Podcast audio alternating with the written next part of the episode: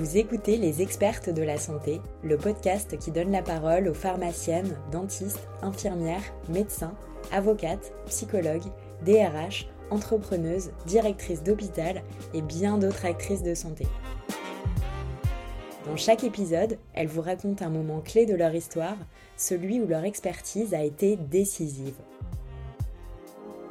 Qu'il s'agisse de sauver une vie ou d'aider un patient, de décider de l'avenir d'une association ou de se battre pour ses convictions, toutes ces femmes ont su faire la différence à un moment de leur vie. Voici l'histoire de l'une d'entre elles. Je suis Tiffany Beck, je suis la fondatrice de la société de conseil en e-santé Ourea Santé. Et mon expertise, c'est de pouvoir fédérer des équipes pluridisciplinaires pour pouvoir monter tous ensemble des solutions numériques en santé.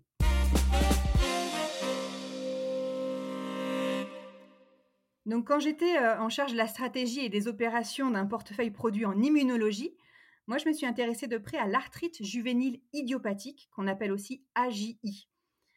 Alors, je ne sais pas si vous avez déjà rencontré un enfant qui est atteint d'AJI, mais c'est un enfant qui a une pathologie chronique, qui a une inflammation des articulations, des articulations gonflées, des mouvements limités. Il est très fatigué, il souffre, bref, il n'a pas du tout la même vie que celle de ses copains. Et sa maladie, elle ne se guérit pas. Il a un traitement à suivre tous les jours, un médicament qui parfois s'injecte, mais aussi il a à faire de la rééducation. Et ça paraît contre-intuitif comme ça, mais dans cette maladie, l'activité physique, elle est clé. Il faut bouger toujours pour toujours mobiliser les articulations.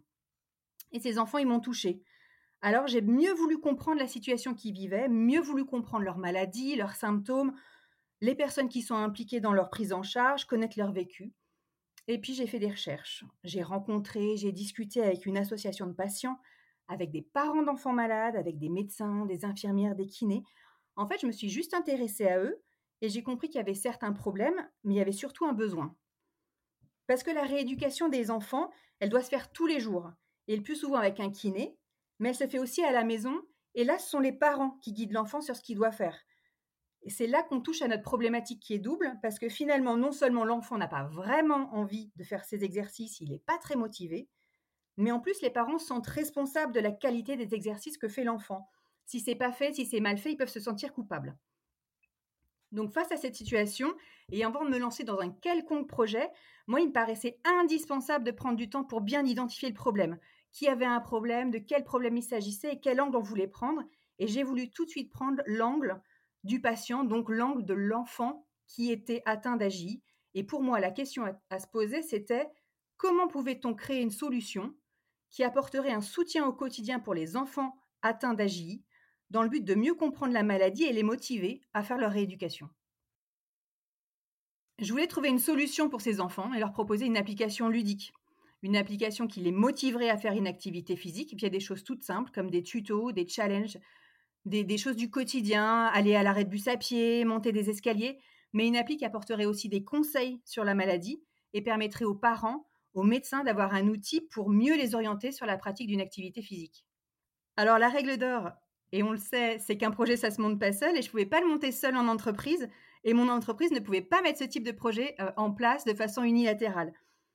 Donc, d'une part, moi, j'ai intégré l'équipe d'Open Innovation de mon entreprise pour pouvoir échanger avec d'autres porteurs de projets et concrétiser au mieux, au plus vite, une solution. Et puis, d'autre part, j'ai contacté le référent d'un centre expert AGI parce qu'il m'avait dit que lui et son équipe avaient aussi identifié cette problématique et qu'ils cherchaient à développer de leur côté une solution pour ses enfants.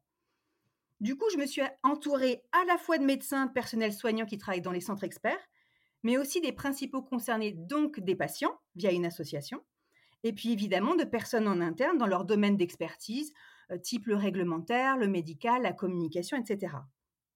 Et puis après, il a fallu chercher une start-up qui pouvait proposer une solution digitale appropriée. Une fois que j'avais identifié les euh, personnes avec qui il était euh, indispensable de travailler, que ce soit en interne ou en externe, il a fallu les faire travailler ensemble, donc mettre tous ces gens-là en musique. Et ce qu'on a fait, c'est qu'on a d'abord rencontré une fois tous en individuel, puis après, on a travaillé en collectif. Donc, on a fait des ateliers, des ateliers où on expliquait chacun notre point de vue sur le projet, nos attentes, mais aussi nos challenges. Et du coup, tout le monde avait la vision de chacun et chacun pouvait dire et apporter sa pierre à l'édifice de façon à faire avancer le projet euh, et, et, onboarder tout le monde. Concrètement, on a eu de très très nombreuses discussions parmi toutes les personnes impliquées dans le projet.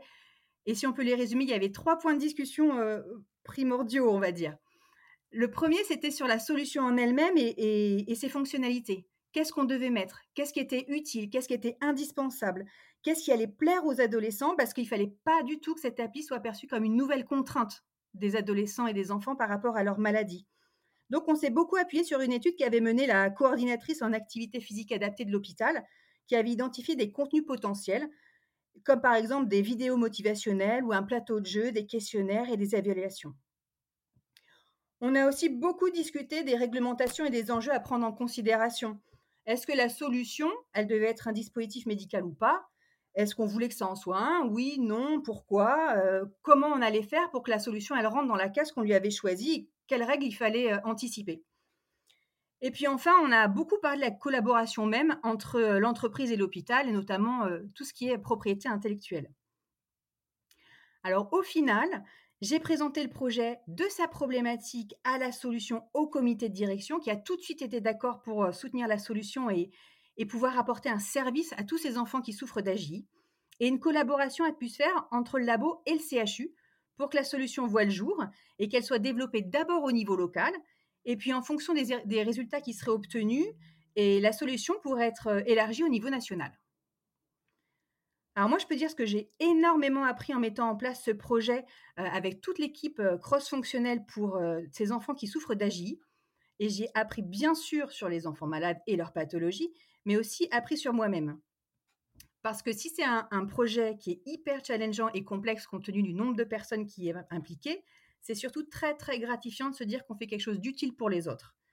Et ce projet m'a montré l'importance pour moi de travailler sur des projets porteurs de sens qui pouvaient, si ce n'est changer, peut-être adoucir le quotidien des patients. Vous venez d'écouter un épisode des expertes de la santé.